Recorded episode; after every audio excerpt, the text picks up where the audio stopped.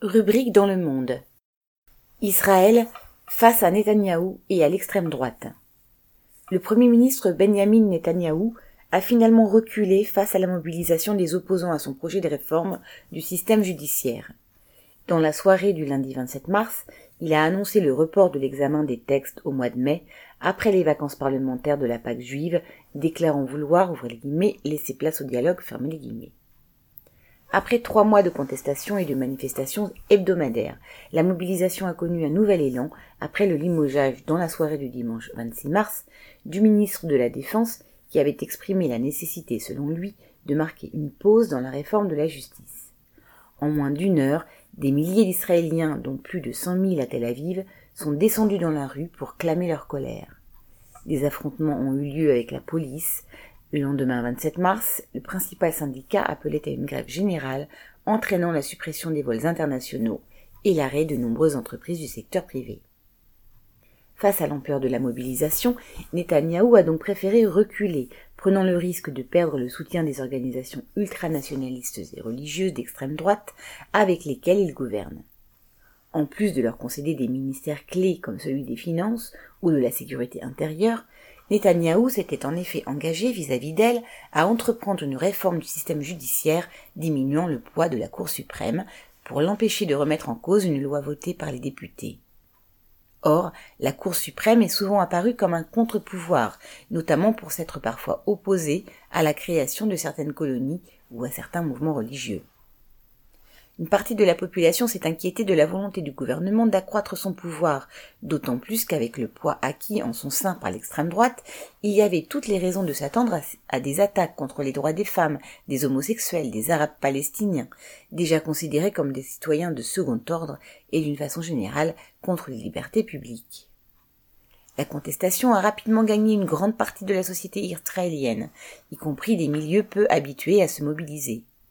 Des grands patrons d'institutions financières et d'entreprises du secteur des hautes technologies ont fait valoir que les capitaux quitteraient le pays si le gouvernement adoptait une telle réforme. Au sein de l'armée, des milliers de réservistes ont exprimé leur opposition, ainsi que des généraux à la retraite, d'anciens dirigeants du Mossad, le service de renseignement intérieur entre parenthèses, du Shin Bet, le service de sécurité intérieure entre parenthèses, et jusqu'à l'actuel chef d'état-major. Point de suspension. Cela explique certainement que le ministre de la Défense lui-même ait fini par exprimer ses réserves. Après l'annonce du report de la réforme de la justice, l'ancien Premier ministre et principale figure de l'opposition, le politicien de droite Yair Lapid, s'est dit prêt à discuter avec Netanyahou pour trouver un compromis. Nous ne nous reposerons pas tant que l'État d'Israël n'aura pas de constitution fermée guillemets, a-t-il ajouté devant des manifestants.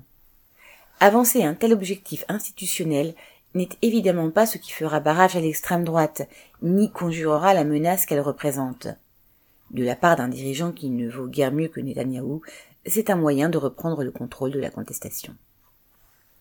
Au-delà de la question de la Cour suprême, l'ampleur de la mobilisation montre qu'une partie de la population israélienne perçoit le danger représenté par l'extrême droite, pour elle-même et pour la société dans laquelle elle vit. Elle ne peut cependant s'arrêter aux propositions d'un Yair Lapide.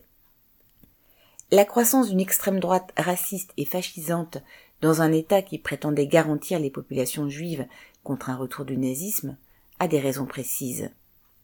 En évinçant les populations palestiniennes de leurs terres et en refusant de reconnaître leurs droits, les dirigeants israéliens ont condamné leur population à vivre en permanence sur le pied de guerre et dans un régime de caserne. Ouvrez les guillemets. On n'est pas en Iran, on ne veut pas d'une théocratie, fermez les guillemets, clamaient bien des manifestants dans les villes israéliennes.